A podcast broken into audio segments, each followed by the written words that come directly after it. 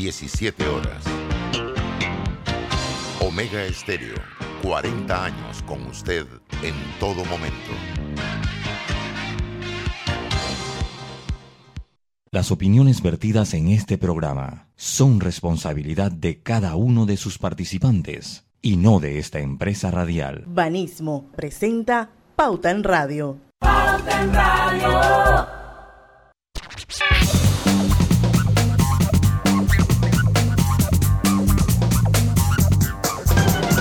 Buenas tardes, amigos oyentes. Sean todos bienvenidos a este su programa favorito de las tardes, Pauta en Radio. Hoy es lunes 2 de agosto de 2021, arrancando mes, señores. Así que feliz inicio de semana y feliz inicio del mes 8 del año. Así que vamos a empezar Pauta en Radio. Griselda está conmigo, está Roberto conmigo, Lucio Barrios está intentando entrar y hoy vamos a tener una entrevista eh, interesante como todas las de aquí de Pauta en Radio. Eh, no se la pueden perder, va a estar con nosotros a partir de las 5 y 10 Ramón Alonso, él es el líder de consultoría de riesgos de la empresa March Panamá. Ellos han hecho un informe bien interesante y uno de los resultados de ese informe es que la resiliencia efectiva al riesgo se correlaciona cada vez más con la viabilidad, el potencial de crecimiento y la competitividad de una empresa. Así que vamos a hablar con Ramón Alonso a partir de las 5 y 10. Ya está con nosotros Lucho Barrios. Saludos, muy buenas tardes a todos ustedes. Griselda, bueno, Roberto. ¿Cómo fue este fin de semana? Noticias, ¿qué ha pasado? Yo sí me desconecté, me fui a la playa después de mucho tiempo y no vi muchas redes sociales. Bueno, pues de noticias, tanto como de noticias, pues para yo El fin de semana tuvo bastante como tranquilón. Sí, sí, bastante tranquilón. Eh, pues más allá de, eh, por lo menos en los atletas que nos representan, Bataina Bailon, que no pudo pasar a, a cuartos, y eh, el caso Pero de Jana Woodruff, Jana Woodruff, Woodruff, sí, Oh, que sí. es hija de colonense, radicada, mañana, mañana a las nueve y media de la noche. sí, Hoy, exactamente. hoy a las nueve de la noche, nueve y tanto, 23 23 de agosto. Sí, sí, Alonso Eduard corre hoy. Alonso Hoy. Edward corre hoy. Ah, co- corre ahora. Son, creo, Lucho, si no me equivoco, son nuestras dos únicas fichas que nos quedan, ¿verdad? No, todavía falta eh, Casteblanco que compite ya el último día en la maratón. Eh, eh, Casteblanco, Bueno, toda la suerte a esos atletas, que mucha gente los ha criticado, Lucho, sí, y, sí, pero y se han mofado, pero eso es un gran esfuerzo, sacrificio que hace la familia y bueno, cuando llegan a esta etapa, entonces hay quienes se pelean por, por la entrevista, ¿no? Pero en realidad tenemos que hacer un mea culpa como país. Oye, pero ¿quién se puede, quién se puede mofar y, y, y- y vaina? O sea, si yo camino de aquí a la esquina de la calle Uruguay, ya me tiene que recoger la ambulancia. Bueno, Diana, para que sepas que sí hubo gente que se ha mofado a nuestros atletas, gente que ha dicho para qué los llevaron para allá si no tenían eh, la calidad, cómo llegaron a unas Olimpiadas, pero la vida de un atleta sacrificada y muchas veces apoyada solamente por su familia. bueno, es que Vemos el es- ejemplo de lo que pasó en Ecuador, Lucho. El, el- el Es- atleta ganó la medalla y dijo, aunque sonó esto es mío, mío. eh, esto es mío, esto no es de Ecuador, ahí no me apoyaron, digo. Lo que, que costearse su hasta para ir para las Olimpiadas. Sí, o sea, lo que pasa es que yo, yo pienso que los atletas, bueno, cualquiera que se dedica a eso, eh, eh, pues está, puede ser criticado. Lo que pasa es que cuando usted representa a Panamá, eso es más un acto de esperanza, un acto de esperanza, eh, de fe, de mucho esfuerzo familiar, entonces usted no puede, no, no puede, pues, yo, yo de verdad que lo criticaría en otro, en otro aspecto, pero son atletas que pues les cuesta mucho representar al país en las competencias, aquí no hay un gran apoyo al deporte, inclusive en el caso de Jana Woodruff es una atleta que nos ha salido bastante económica porque se forma en Estados Unidos, está en la universidad en Estados Unidos, nació en Estados Unidos, eh, decide correr por Panamá porque su, Ya dijo en su entrevista que ella era orgullosamente C3. Sí, es hija de una colonencia, ¿no? Y eso pues no tiene nada de malo, o sea, por lo menos en República Dominicana yo recuerdo el caso de Félix Sánchez, que le dio, que corrió con otro panameño en su momento, con Bayano Camani, con, no me acuerdo si fue con Bayano, con el mismo Alonso Edward, no me acuerdo. Eh, pues le tocó, nació en Nueva York y representó a la República Dominicana.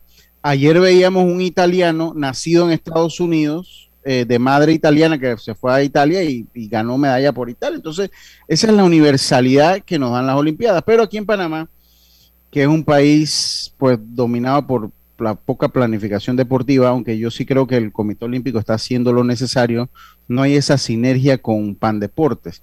Entonces usted no puede criticar cuando de verdad el país no invierte. Una medalla olímpica es cuestión de inversión de mucho dinero, de mucho recurso y dinero para, para que esos países puedan tener una medalla. Y aquí en Panamá no se da. Entonces, si aquí no se invierte para tener una medalla, no se puede criticar. Bueno, eh, exacta, eh, es exactamente, Lucho, no hay una inversión, aquí no hay una escuela de alto rendimiento, no hay seguimiento a, a, a los atletas, aquí hay atletas que en la mañana les toca entrenar, después a tirar pico y pala o ver cómo se la rifan en buen panameño. Entonces, mientras Panamá no invierta en sus atletas y tome esto del deporte, pasa que el deporte no da votos.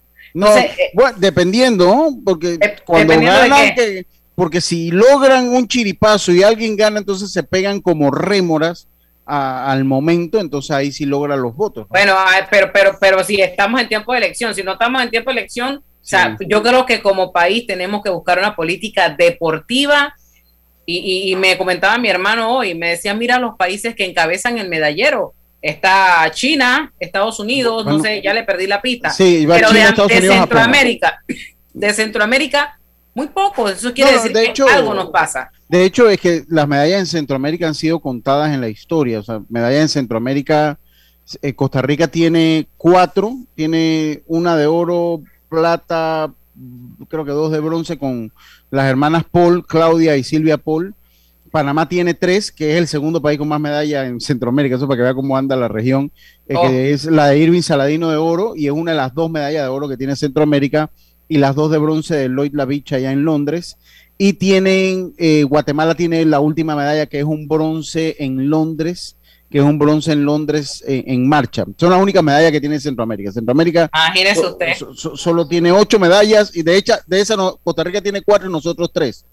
Pero también hay un problema en el resto de Centroamérica, más que un problema es una cuestión de genética y nosotros en Panamá no hemos sabido aprovechar nuestra genética para el deporte, porque es muy diferente cuando usted compara a Salvador, al Guatema- a Guatemala genéticamente, que cuando usted compara a Panamá, que de hecho cuando usted ve las competencias de velocidad son plenamente dominadas por mucho por el Caribe, por Jamaica, de donde nosotros tenemos mucha herencia. Pero bueno, eso, eso será harina otro costal y, y ya esperar, pues, la, ojalá haya una sorpresa con Alonso Eduardo Oh, con sí. Woodruff. Oja- Yo estoy- ojalá la haya. Yo estoy rogándole a Dios que sí, que por favor, porque hoy la gente decía que por el moño, que por los dientes, que por el brazo, eh, eh, la, la atleta había, había clasificado. Lo cierto es que dio su, su mejor esfuerzo y esperamos de que haya una sorpresa. Sí, Pero Lucho, oiga, nada más quedan ah, dos y esto es... eh, du- quedan tres ahorita. Sí. Queda Casteblanco, Casteblanco que compite ya el último día de competencia. no, en Ah. la que va a co- eh, competir, la que ganó hoy. Diana, No, dos, dos, dos competidoras en, en- en esa... No, eh, ahí compiten ocho, que son los que No, clasifican. no, no, no, ella está hablando de panameñas en esa disciplina. No, No, no. de No, en la, en la competencia de son ocho carriles, o- ocho carriles, son ocho carriles, son ocho, ocho finalistas. Ahí ha llegado en la ¿Y ¿Por qué natación nada más clasificaban dos hoy? No, por- porque eso es por hit, porque son por hit semifinales y después acumulativo en tiempo, es por hit semi- por, por competencia. De hecho, eh, de hecho, eh, ahí a finales que yo recuerdo llegó el Inco Parropa en natación, en atletismo, en esa misma masculino llegó Bayano Camani, otro hijo de estadounidenses que compitió por Panamá, ahora Jana Woodruff, Alonso Edward también ha estado en finales de atletismo. Es su tercera Olimpiada de Alonso. sí, sí, de su tercera ya ha estado. quiera que este sea la vencida y nos traiga Sí, esa medalla. Sí, Sería, bueno, sería algo, un aliciente para Panamá. Pero mira, sea cual sea el resultado, ya ellos son ganadores. Estamos De- orgullosos de ellos.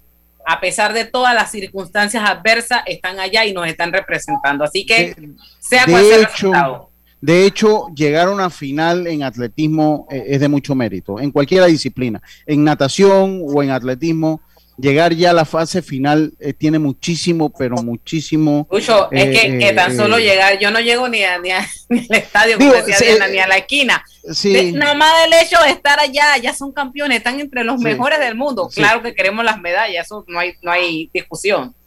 pero legalmente, o sea, el hecho de ser olímpico ya es mucho. Y eh, el hecho de llegar a una final de un evento en las Olimpiadas dicta mucho. Usted se mete entre los ocho mejores del mundo. Y ya eso es mucho para un país como el de nosotros, y como lo decía, que no, eh, que no invierte en deporte, que no invierte en deporte, ni en cultura tampoco. Pero bueno, harina otro costal. Ahí tenemos que hacer un, una culpa como país, un cambio. Bueno, son las 5 y 10, señores. Vamos al cambio comercial. Esperemos que a la vuelta esté con nosotros ya para dar inicio a la entrevista del día de hoy, Ramón Alonso, líder de consultoría de riesgos de Marsh, Panamá. Venimos. Pauta en Radio.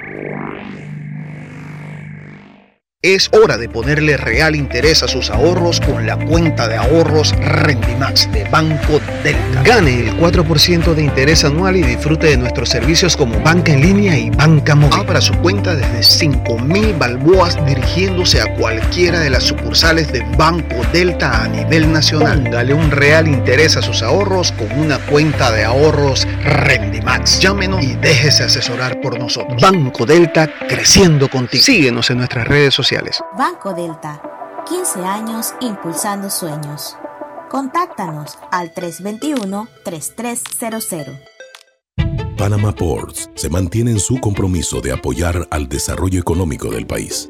Hemos aportado en todos los sectores apoyando a las comunidades más vulnerables, dotando los hospitales, respaldando la vacunación masiva en el país y la de nuestros colaboradores, para brindar nuestra labor día y noche. Para los próximos 25 años, se proyecta que Panama Ports realizará pagos adicionales directos al Estado por movimiento de contenedores de 24 millones al año y pagos en concepto de dividendos de 7 millones mínimos al año. Nuestra labor continuará para que en los próximos 25 años Panamá siga avanzando por un mejor mañana para todos los panameños. Estimado usuario, recordamos que el reglamento del viajero prohíbe la venta de buonería dentro y fuera de las instalaciones del metro. El incumplimiento de estas disposiciones conlleva sanciones. Cuida tu metro, cumple las normas. Atención Bocas del Toro, Coclé, Los Santos y Panamá. A partir del miércoles 4 de agosto se aplicará la primera dosis de vacunación contra el COVID-19 a los residentes del circuito 11 a través de la técnica de barrido desde los 12 años de edad y en el circuito 23 en los corregimientos de La Pintada, Olá y Natá y en el circuito 89 que incluye los corregimientos de Panamá Norte desde los 16 años de edad a través de la técnica de barrido. A partir del miércoles 4 de agosto se aplicará la primera dosis de vacunación contra el COVID-19 a los residentes del circuito 71 a través de la técnica de barrido desde los 16 años de edad. A partir del miércoles 4 de agosto le corresponde la segunda dosis de vacunación contra el COVID-19 a los residentes del circuito 88 en el corregimiento de San Francisco a personas mayores de 40 años. La estrategia continua de vacunación está condicionada a la cantidad de dosis que suministran las casas farmacéuticas. No bajemos la guardia. Pasa y envía, pasa, pasa y recibe. Pasa y paga, pasa, pasa con Wally. Pasa tu money, a la plata. Pasa y envía, a la money. Pasa y recibe, abre tu cuenta y paga con Wally. Pasa y paga, pasa, pasa con Wally. Pasa, envía, pasa, pasa y recibe. Walea tu plata, pasa tu parte, paga tu almuerzo, walea tus panas. Abre tu cuenta y pasa tu money, paga con Wally. Si tienes cuenta en Banesco, descarga el app y walea. Y si no tienes cuenta, ábrela ya. Pauta en Radio, porque en el tranque somos su mejor compañía. Pauta en Radio.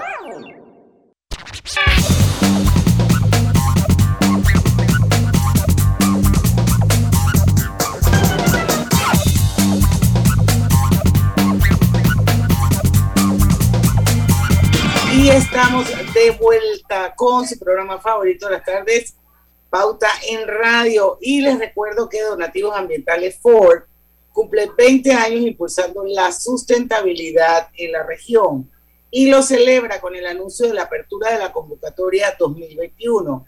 Si cuentas con un proyecto comunitario que impacta positivamente al medio ambiente y contribuye a los objetivos de desarrollo sostenible, te invitamos a que apliques a través de la página web Donativos Ambientales Lucho, ¿estamos ready? Mm, no, para, eh, Deme un segundito. Estamos para el próximo bloque que estoy confrontando problemas con mi computadora.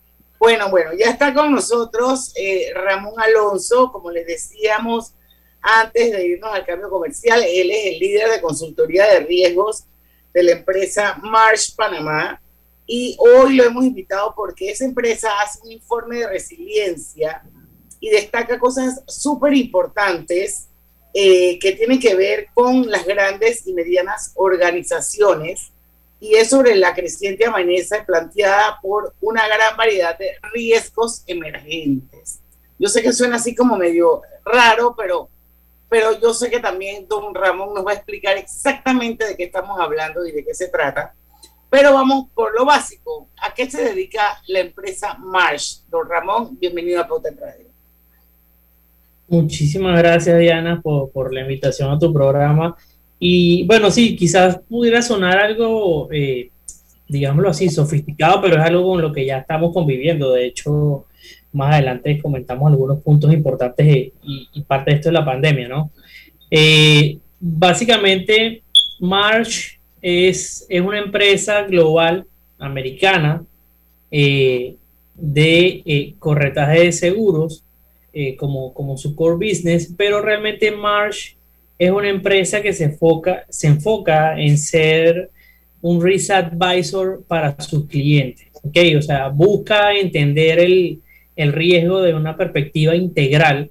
¿okay? No todos los riesgos tú puedes transferirlos a una póliza de seguros. Eh, se habla en promedio de que un riesgo de un negocio entre un 70-60% es asegurable y ese otro restante tú debes gestionar ese riesgo. Realmente eso es lo que hacemos como complemento desde el área de consultoría de riesgo, apoyar a los clientes en todo ese entendimiento del riesgo y cómo a través de ese entendimiento del riesgo se establecen estrategias eh, para que eh, la administración del riesgo sea mucho más eficiente. Entonces, realmente eso es lo que, lo que hacemos en Marsh, eh, es apoyar a los clientes en diversas estrategias eh, de gestión de riesgo que vayan acorde con los objetivos de cada negocio. Pues hablar de riesgos es, eh, pues en estos tiempos es complejo, me parece a mí. Eh, ¿Cuáles son los otros puntos que se deben identificar, lograr comprender y que pueden tener un impacto en los negocios, en lo que se ofrece en estos tiempos?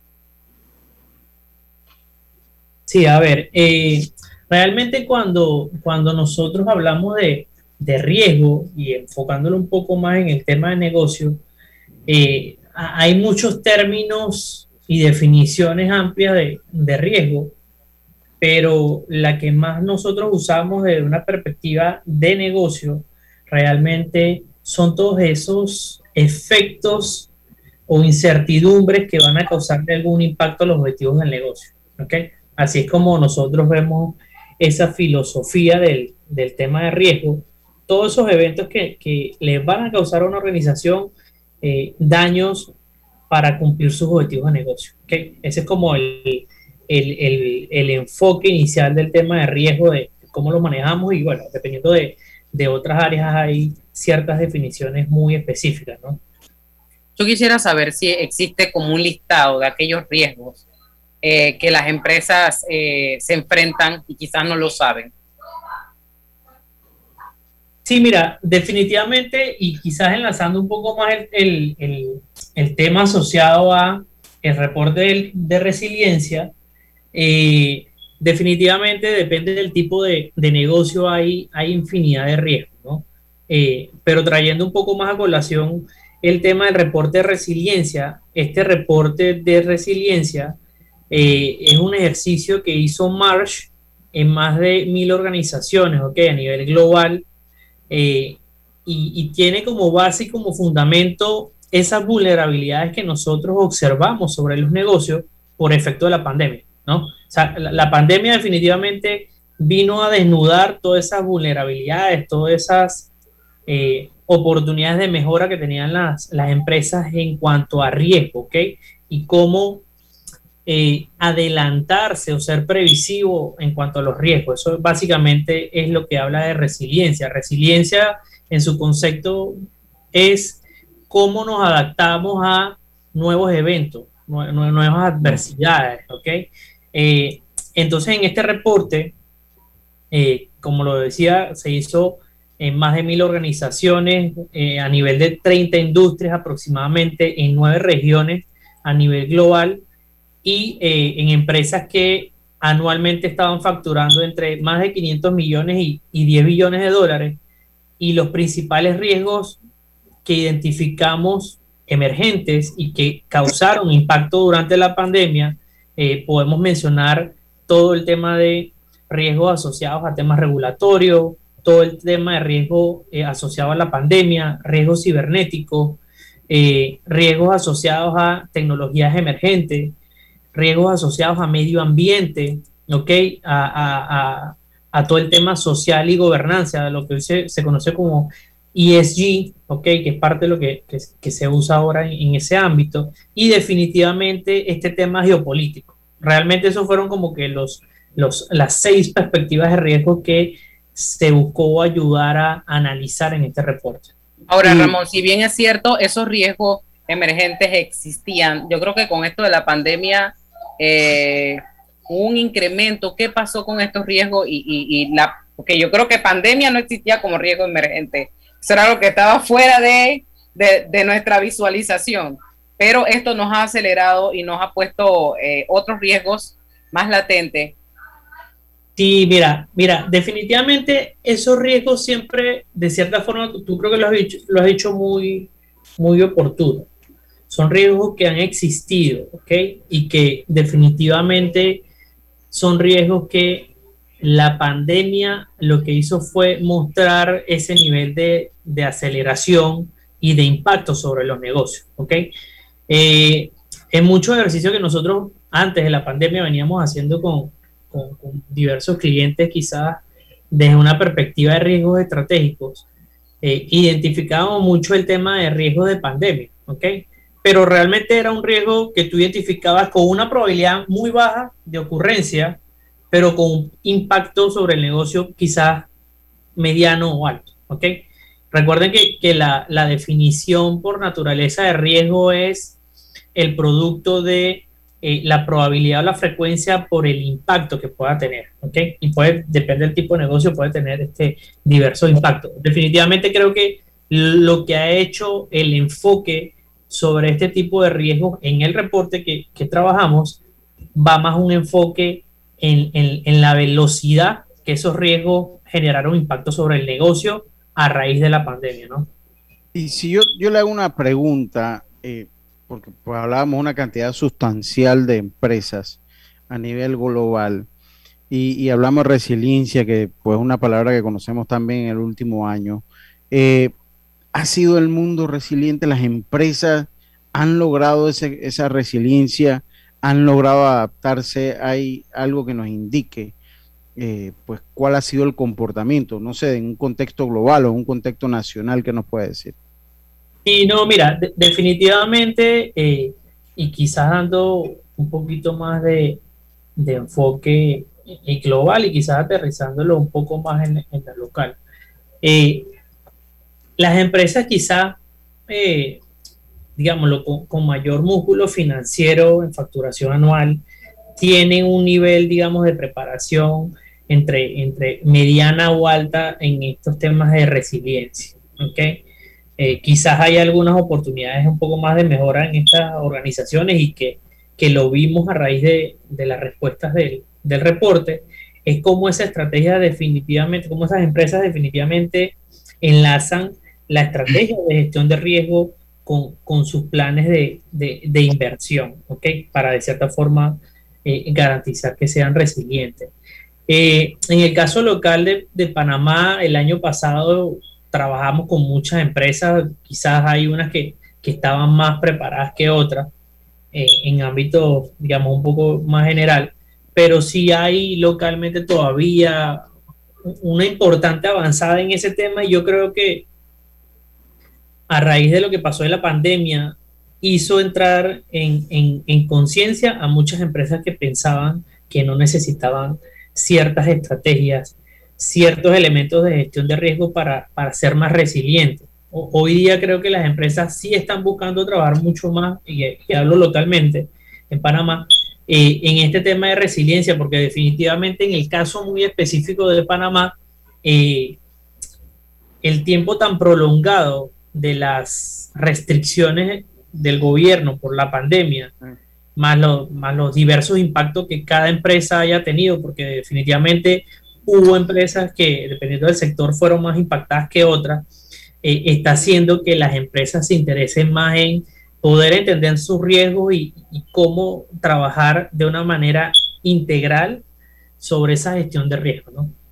Yo, para dejar, porque tenemos que irnos al cambio, me gustaría dejar sobre la mesa una, una pregunta y es que me hables un poco lo que es el proceso de gestión de riesgos.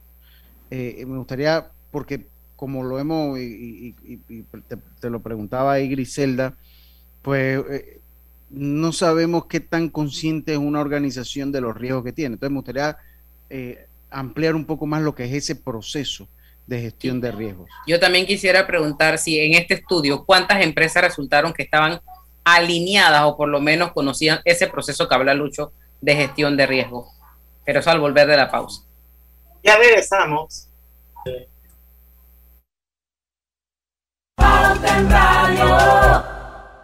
No sé quién estaba más feliz, si mi mascota o yo. Le compré pelotas, huesitos, hasta zapatos para la lluvia. Y en línea. Ahora uso Yapi para pagar todo. En la vida hay momentos en que todos vamos a necesitar de un apoyo adicional. Para cualquier situación, hay formas de hacer más cómodo y placentero nuestro diario vivir. Sea cual sea su necesidad, en Hogar y Salud los apoyamos haciéndole la vida más fácil, porque contamos con la experiencia necesaria para recomendarle lo que usted necesite. Recuerde, Hogar y Salud les hace la vida más fácil. Visite nuestras nuevas sucursales en Villa Zaita al lado del Super 99 y en Cativa Colón al lado del Super Extra. Estamos abiertos en todas nuestras sucursales del país y le hacemos su entrega de forma gratuita en Panamá Centro. Para mayor información, puede consultar en Instagram y Facebook. En Blue Cross and Blue Shield of Panama contamos con una amplia red de proveedores médicos cuidadosamente elegida para el mejor cuidado de tu salud. Visita nuestra página web www.bcbspma.com o descarga el app Blue Cross and Blue Shield of Panama y descubre el profesional médico que más te convenga. Blue Cross and Blue Shield of Panama, regulado y supervisado por la Superintendencia de Seguros y Reaseguros de Panamá. Estamos construyendo tu futuro y el de los tuyos Provivienda trabajando con orgullo. Casas o apartamentos, tenemos todos los proyectos. En cada uno de ellos eres tú el arquitecto. Provivienda, en tu futuro está presente. Provivienda, creamos valor para siempre. Estaba saliendo para el trabajo y de la nada se empezó a inundar el baño. Menos mal llegó rápido el plomero y lo mejor fue que le pude pagar por Yapi. ¡Qué éxito! Yapi me salvó el día. Estimado usuario, evita sanciones. No te quites la mascarilla ni la pantalla facial. No ingieras alimentos y ningún tipo de bebidas dentro de trenes y estaciones. Respeta las normas. Cuida tu metro. No importa si manejas un auto compacto, un taxi, una moto o un camión de transporte. Cuando eliges lubricantes para motor móvil, puedes esperar un desempeño óptimo, respaldado por más de 100 años de ciencia y tecnología. Hoy más que nunca, sigamos en movimiento de manera segura. Encuentra los lubricantes móvil en tu estación Delta favorita o en los mejores comercios de Panamá. Mantente seguro con lubricantes móvil. ¿Sabías que el yacimiento de cobre Panamá es un pórfido de cobre? Esto significa que el cobre está acompañado de otros minerales, que en nuestro caso, oro, plata y molibdeno en menores cantidades. Cobre Panamá. Estamos transformando vidas. Pauta en Radio, porque en el tranque somos su mejor compañía. Pauta en Radio. Global Bank presenta el Global Tip del Día. Te compartimos algunos consejos que debes tomar en cuenta para gestionar un presupuesto de manera sencilla. Identifica los ingresos y gastos que debes registrar en un presupuesto. Mantén un renglón destinado para los ahorros como parte de tu meta. Recuerda siempre que tus gastos no deben superar el 90% de tus ingresos. Ajusta o elimina categorías del renglón de gastos prescindibles. No olvides que siempre debe quedar un saldo positivo al restar las deudas y gastos de los ingresos totales. Espera nuestro próximo Global Tip. Hasta pronto.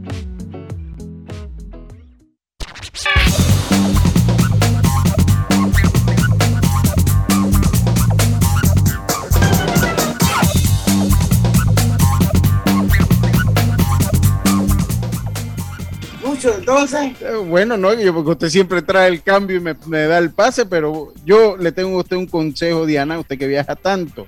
Obtén tu asistencia viajera con la IS para disfrutar tus aventuras al máximo y estar protegido pase lo que pase.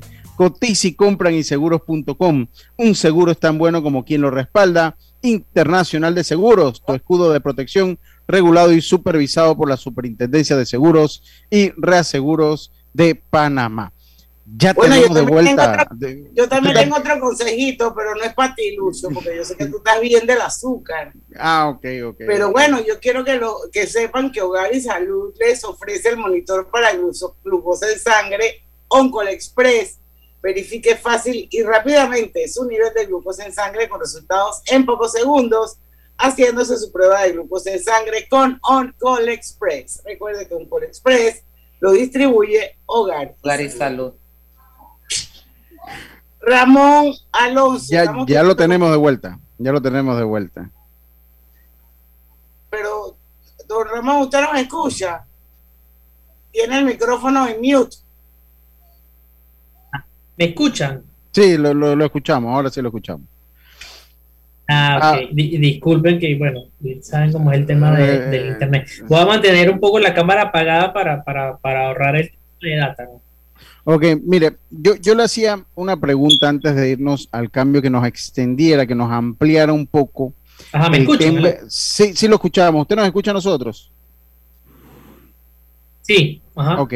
Yo eh, dejaba antes, ya, ya regresamos del cambio, y yo dejaba una, una pregunta, a ver si nos puede ampliar un poquito de qué es un proceso de gestión de riesgos y si este, eh, y creo que lo complementaba Griselda, o sea, lo aplican acá en Panamá, creo que Griselda iba por ahí. Usted me, dice, Griselda, porque eran dos preguntas que, hacían sinergia. Sí, le preguntaba también que... a ver, ahora me escuchan, ¿no? Sí, le escuchamos. Le preguntábamos también, a, a, adicional a lo que decía Lucho en su pregunta, que cuántas de esas compañías tenían alineados sus procesos, si lo tenían o no lo tenían, de acuerdo al estudio que ustedes realizaron.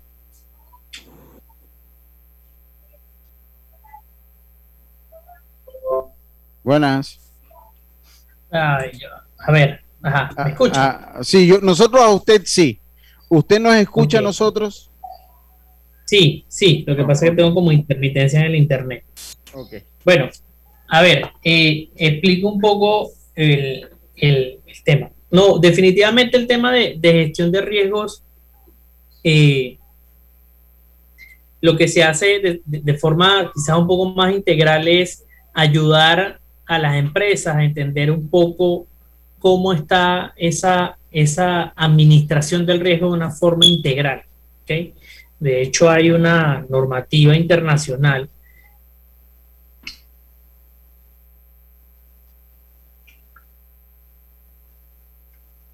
Creo que Sí, estamos, estamos teniendo problemas con, con la señal. A ver.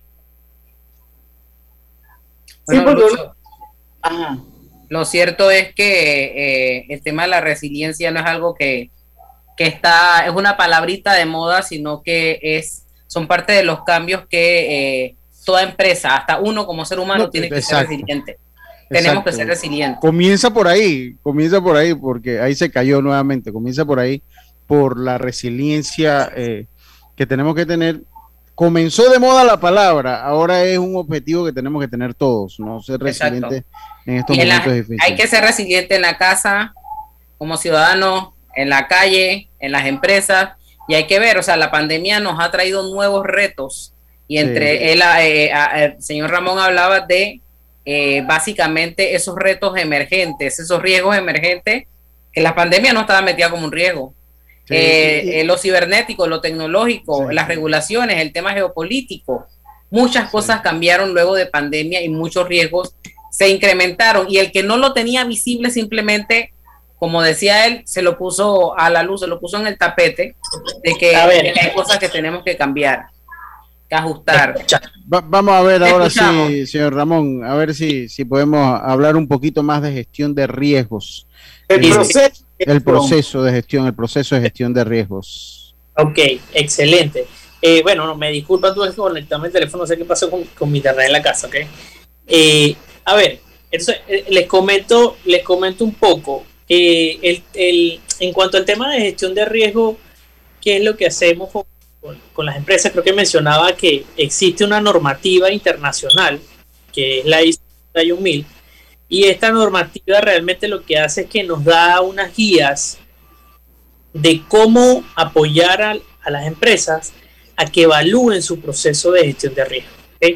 Eh, y da unas guías de cómo entender el riesgo, quizás no, necesariamente de la perspectiva operativa, financiera, sino entender todo el negocio y cuáles pueden ser esos riesgos asociados al negocio. Pueden ser temas cibernéticos, pueden ser temas de mercado, temas de riesgo reputacional. Entonces, e, esa normativa te da guías claras de cómo establecer un proceso de identificación de riesgo.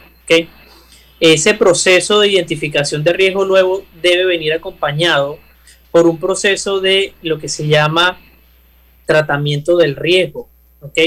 Que es básicamente que se establezcan estrategias para mitigar el riesgo del, negocio, ¿ok? dependiendo del tipo de riesgo que, que, se haya identificado, ¿ok? Y esos riesgos normalmente va, va la junta directiva, la alta dirección, va a tratarlos de forma que sean riesgos que realmente puedan generar un impacto sobre los objetivos del negocio. Eh, normalmente ese es como el, proceso, digamos, en términos simples, de gestión de riesgo. Eh, preguntaban sobre qué empresas eh, lo vienen haciendo, cómo se viene haciendo en Panamá, quizás con respecto a al año pasado, qué tanto están trabajando las empresas. Definitivamente, antes de la pandemia, veníamos trabajando con, con muchas empresas en, fomentar este tema de ser un poco más preventivo, ser un poco más anticipado ante los temas de riesgo y de, continuidad de negocio que tiene que ver un poco más con, resiliencia.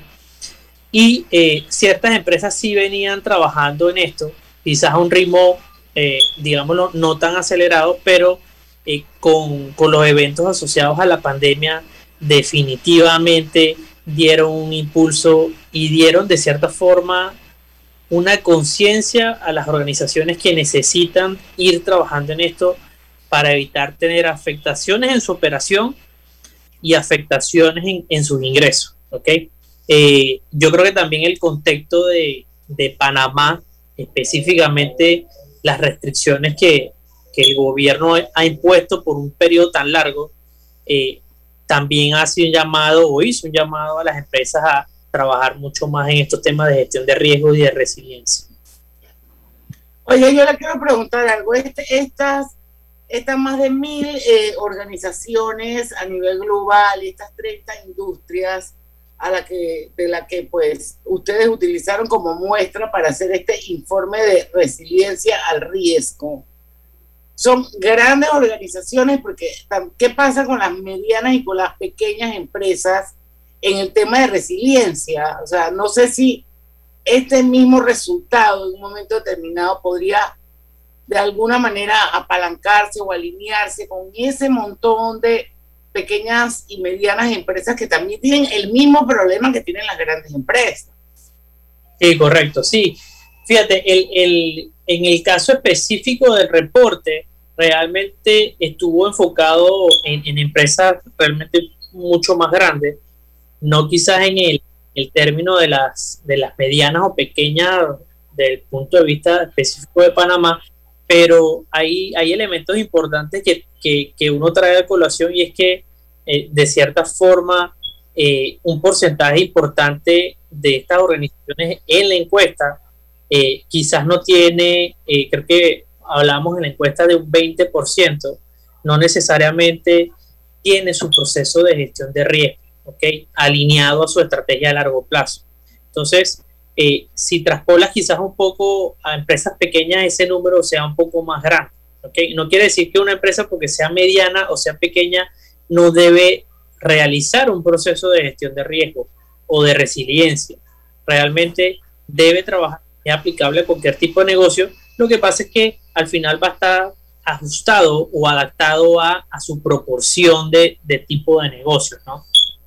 Ok, tenemos que ir al cambio comercial. Venimos nuevamente con usted ya en la parte final de la entrevista, señor Alonso.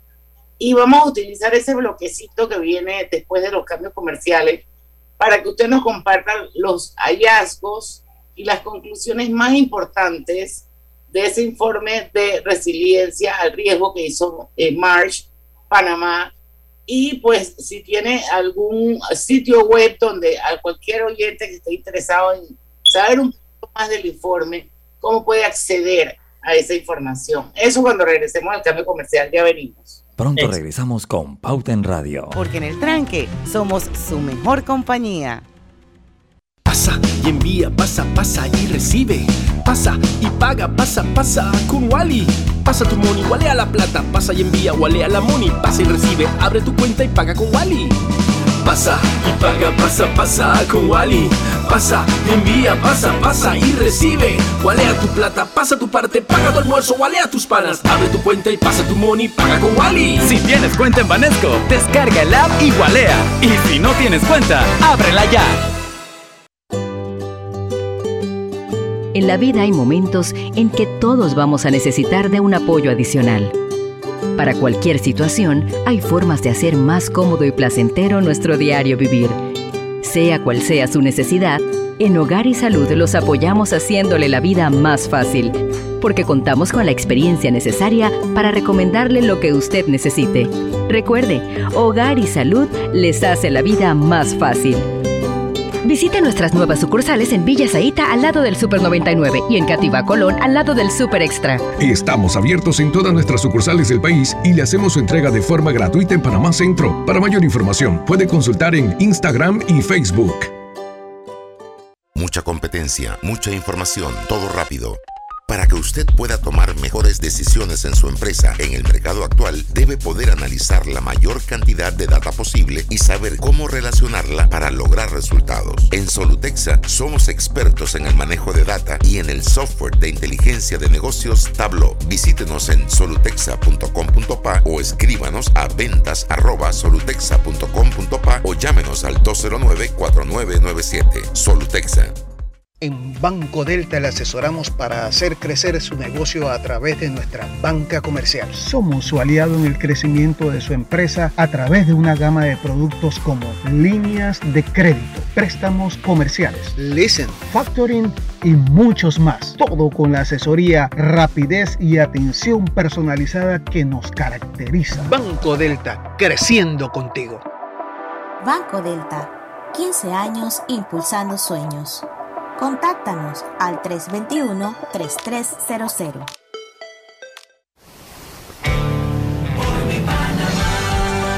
Nos vamos a levantar, recuperar nuestras vidas y prosperar. Con confianza y corazón, vamos. Avanzar superando desafíos, cada uno en su trinchera, con pasión, con valentía confiando en nosotros, en nuestros sueños, en nuestro destino, sabiendo que de esta vamos a salir.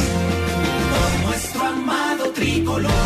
El país entero, hombro a hombro, con esperanza, con ganas de vencer, unidos los corazones, todas las voluntades, para cantar con una sola voz.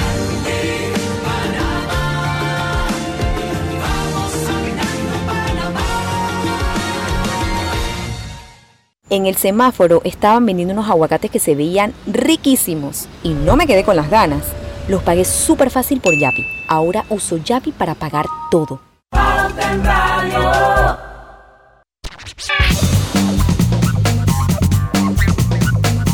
y desarrollas un proyecto que impacta positivamente el medio ambiente.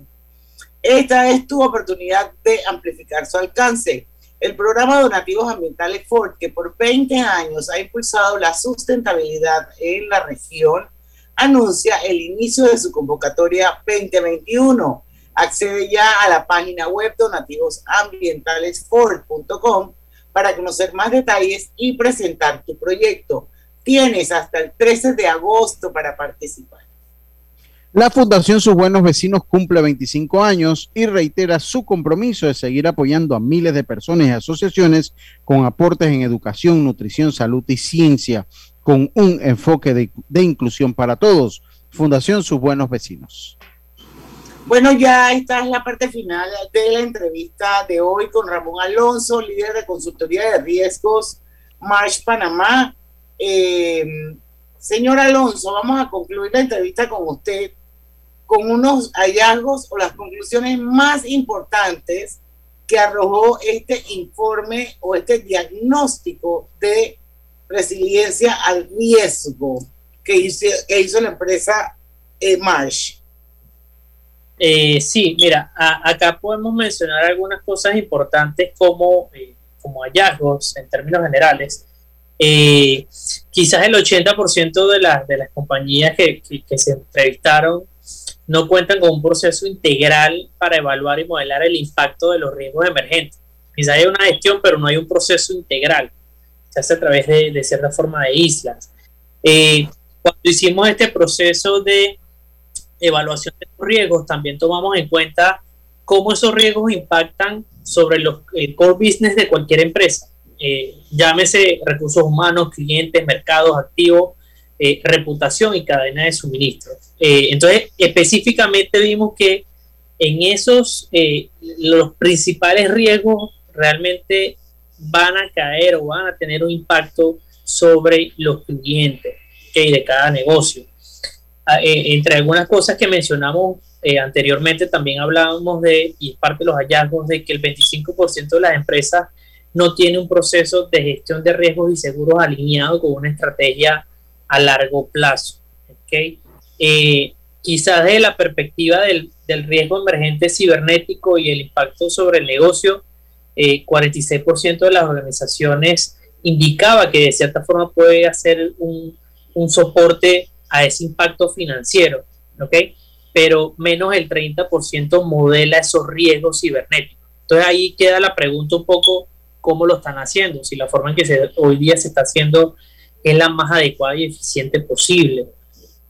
Eh, también encontramos que el 85% de los encuestados calificaba el tema de clima, ambiente como muy importante. Sin embargo, el 45% realmente tiene un proceso eh, muy ineficaz para identificar esos riesgos, a pesar de que es un riesgo que quizás le, importaba a las organizaciones. En el tema geopolítico, identificamos que 40% de eh, las organizaciones tiene también este proceso ineficaz para atender, identificar y responder efectivamente a esas tendencias geopolíticas. ¿ok? Y bueno, definitivamente como, como recomendación en general para cualquier tipo de negocio, eh, sea el tamaño que sea, es importante que puedan trabajar en, en- en entender cuáles son esas vulnerabilidades que pueden causar interrupciones a las operaciones y que de cierta forma hay cuatro pasos que, que Marsh recomienda puedan trabajar para crear eh, eh, comportamientos, adaptarse y, poder eh, identificar estas vulnerabilidades de, de manera preventiva. ¿Cuáles son estos cuatro pasos? Uno, que nos anticipemos al- ante el riesgo.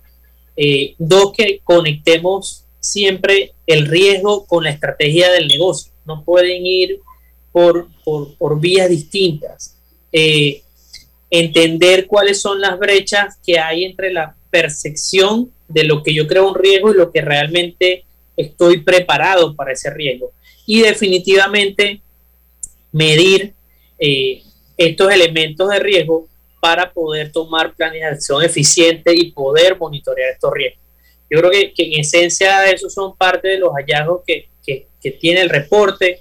El reporte lo pueden acceder en, en, la página web de Marsh, es de acceso público, cualquiera puede colocar en la web marsh.com y ahí va directamente a, a, la página principal de Marsh y en las noticias está el, el reporte como tal.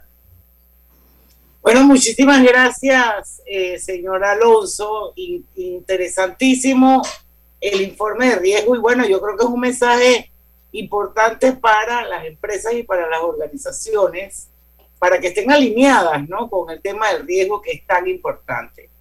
Lo despedimos agradeciéndole su participación en Pauta en Radio.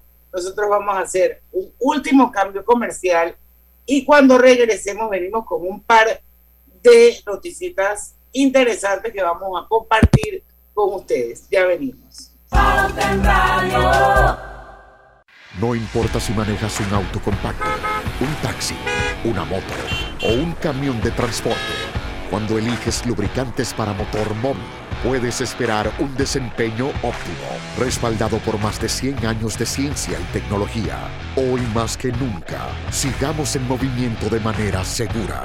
Encuentra los lubricantes móvil en tu estación Delta favorita o en los mejores comercios de Panamá. Mantente seguro con lubricantes móvil. Esta mañana estaba lloviendo y tuve que coger un taxi. Cuando llegó la hora de pagar, me di cuenta que no tenía efectivo, pero tenía Yapi. Ahora uso Yapi para pagar todo. El uso de mascarilla y pantalla facial es obligatorio durante tu viaje en el metro de Panamá.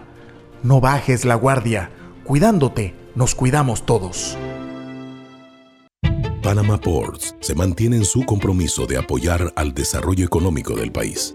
Hemos aportado en todos los sectores apoyando a las comunidades más vulnerables, dotando los hospitales, respaldando la vacunación masiva en el país y la de nuestros colaboradores, para brindar nuestra labor día y noche.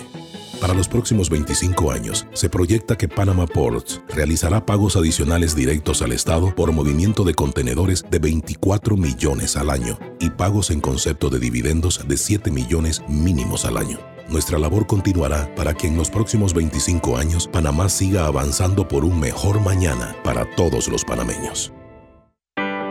¿Sabías que la concesión de Cobre Panamá abarca 13.000 hectáreas, de las cuales se van a desarrollar escalonadamente 5.900 y se van a reforestar 10.475 hectáreas? Cobre Panamá es la empresa con el mayor programa de reforestación del país. Desde el 2011 hasta la fecha ya se han reforestado 3.120 hectáreas. ¡Qué gran compromiso! Cobre Panamá, estamos transformando vidas. Hay un señor que desde que me acuerdo vende raspado en el mismo lugar. Lo que se ha cambiado es el pago. Me dijo que la mayoría de la gente le paga ahora por Yapi. Súper fácil y seguro. En Internacional de Seguros puedes proteger a tu familia, auto, hogar, salud y mucho más. Contacta a tu corredor de seguros o visítanos en www.iseguros.com porque un seguro es tan bueno como quien lo respalda. Internacional de Seguros, tu escudo de protección, regulado y supervisado por la Superintendencia de Seguros y Reaseguros de Panamá. Pauta en Radio, porque en el tranque somos su mejor compañía. Pauta en Radio.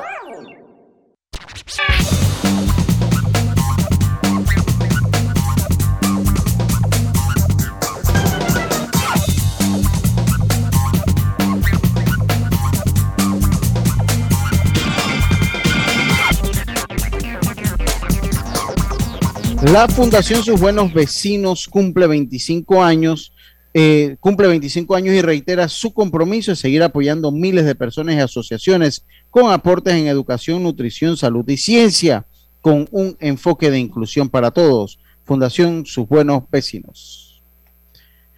Bueno, ¿qué temitas quieren por ahí? Hay, hay tres Ahí temas. para ahí. Vete, nada más que tenemos seis minutos. De- Dedíquele dos, dos minutos cada uno y usted es la que No, porque el tema de los migrantes, yo creo que Ese es largo. Sí. es un tema que requiere mucha profundidad, mucho análisis, porque tiene muchas aristas. Sí, sí, Correcto. correcto. So, Pero bueno, eh, Griselda está atrás, ver si puede lograr hacer algún reportaje, ojalá, ojalá lo consiga, lo veo bien difícil. Pero tú sigues intentándolo como buena periodista, ¿no? Por aquí también hay un temita, eh, Lucho, del anteproyecto de ley que, eh, que busca prohibir el autoservicio de combustible en el país. Sí, esto para las estaciones de combustible, pues que no tienen ese, o sea, que tienen ese venga, pague y usted mismo se despacha su combustible. Y el famoso self-service. El self-service. Yo debo decir que esto es muy común en todas partes del mundo, el self-service. Y esto es muy común, pero también hay una realidad y, y, uno recuerda y uno colecta las experiencias cuando uno va viajando. Yo recuerdo que yo una vez alquilé un carro que era diésel en los Estados Unidos. Entonces yo fui al self-service. No todas las estaciones allá tienen diésel. Pero cuando fui a una estación con diésel, tenían desengrasante, guantes de seguridad de, de, desechable, un guante de plástico, para que usted eh, eh, se despachara el combustible, sobre todo en el caso del diésel, sobre todo el caso del diésel. Eh, no sé qué tanto afecta esto el precio del combustible porque hay otra estación que no tiene ese servicio de self-service. O sea, hay una estación que usted llega y lo atiende y lo, de hecho lo hace muy bien. Exacto, y me encanta ir ahí. Entonces, yo de verdad, a mí sí me preocupa porque, mire, cuando usted va y usted se, se, usted mismo se despacha su combustible, usted no lleva ropa para eso. Cualquier salpicón y usted anda en un bermuda, eso irrita la piel. Eh, si usted va, a mí me pasó que yo tenía un compromiso y se desbordó y me cayó en el zapato y se dañó el zapato y se dañó, se dañó el zapato y tuve que regresarme a la casa, más la alergia porque eso quema. Entonces me quemó la pierna. O sea que tú no tú, tú estás de acuerdo en que sí hay. Yo también, yo, yo también estoy yo de lo acuerdo. estaría, yo lo estaría, pero también tengo que reconocer que es una práctica muy común en el mundo que exista eh, el autodespacho combustible. O sea, Pero Lucho, pero. Lucho, pero ¿cuál es la diferencia entre el autodespacho y el, y el un centavo? Creo que es más o menos por ahí como un centavo, porque yo, yo hoy todavía iba viendo, ¿no? Para ver si era significativo. Yo tengo que ser sincero, o sea, a mí me, yo prefiero que me despachen. Ellos, Yo también. Yo también, porque yo de esa gasolina no sé nada. Yo- Yo, yo cuando llego a Estados Unidos y me toca ponerle yo combustible al carro, o sea, eso es una tragedia y me salen todos los palos de guandú en la cabeza. sí, porque, por- porque tiene su Desde que proceso. esa panameñita, vida mía, miren ahí. Allá Es que- la máquina tienes que entrar primero a la tienda, decir cuánta plata vas a poner, después regresar para pompear. O sea, si vas a pagar en efectivo, si vas a pagar con tarjeta de crédito, ya la vaina es diferente, ¿no? Pe- pero, pero, aún sí, así, eso tiene su proceso. Entonces, Sí. yo te lo juro que yo prefiero, o sea, yo cuando alquilo un carro, yo, yo, yo no pongo de que regresarte y que lleno, no, no. usted así mismo, como, o sea, lo- ya que- Prepago, no. prepago, sí. Exacto. Sí, yo, yo, bueno, por eso lo digo, o sea, yo estoy de acuerdo con la ley hasta cierto punto, pero debo reconocer, vuelvo e insisto, que es una práctica común en el mundo que uno se despache su combustible. Lo que pasa es que siento, o sea, siento que usted asume el riesgo de despacharse el combustible sin estar entrenado, sin, sin el, sin el fondo, eh, o sea, una máquina que está, está Oye, bien. pero en Estados Unidos la gente se baja como sea, Lucho. Sí, yo sé, pues, pero, pero bueno, a usted no se le, a usted no se le dañó el zapato, a mí sí. Entonces yo obviamente recuerdo y conozco muchos casos que se han dado de alguien que se Yo me despide. quedo con mi Delta, mi amor, que a mí me No, yo, encanta yo, yo, yo tampoco y no salgo de allí.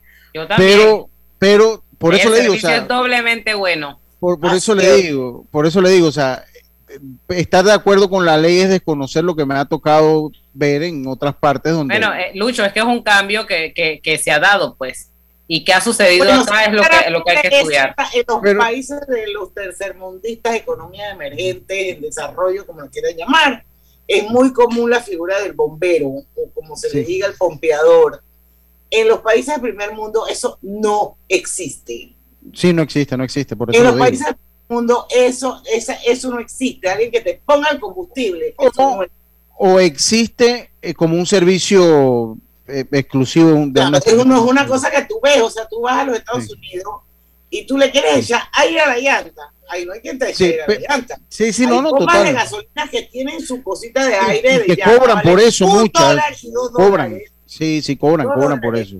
y tú pagas tus dos palos, tú te bajas, agarras tu cable.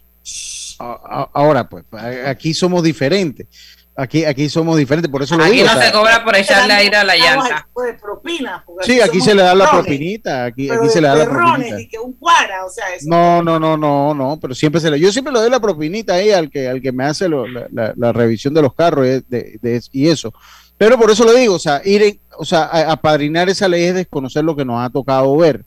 Pero también le digo una cosa, Diana, por lo menos en el caso de Estados Unidos, la gran mayoría de las, de las estaciones son eh, nada más gasolina. Y la- los- las estaciones diésel no están en la misma máquina que están las gasolinas. Entonces, el riesgo que usted se equivoque, que le ponga diésel en vez de gasolina o gasolina en vez de diésel, también es muy poco. También es muy poco, porque a mí me ha tocado, como le dije, yo alquilé un carro diésel y todas tenían otra, otra estación, una bomba exclusiva para diésel. Eso básicamente, eso, eso tiene que haber sido en el año de la pera, Lucho. No, no, no, eso fue hace tres años. Eso, eso en Estados Unidos muy difícilmente te encuentras un carro diésel. Pues yo alquilé un carro diésel, eh, yo alquilé un carro diésel, le estoy diciendo que alquilé un carro diésel. Eh, Era, era, era un Mercedes Sprinter, que era un busito, y era diésel. Y lo sé porque, hombre, me, me costaba, hay diésel, ¿no? Y me costaba y la señalizaban, ¿no? Ya, Cuando hay diésel, ya, suelta, suelta el micrófono que tenemos. Suelta que la guitarra, que nos vamos. Yesenia Sí, sí. Grael, Wilberto Batista, Luis O'Donnell, David Sucre, muchísimas gracias. En el Facebook, mañana a las 5 en punto, porque en el tranque somos Su mejor, Su mejor compañía. Su mejor compañía. Banismo presentó Pauta en Radio. Esta es la hora.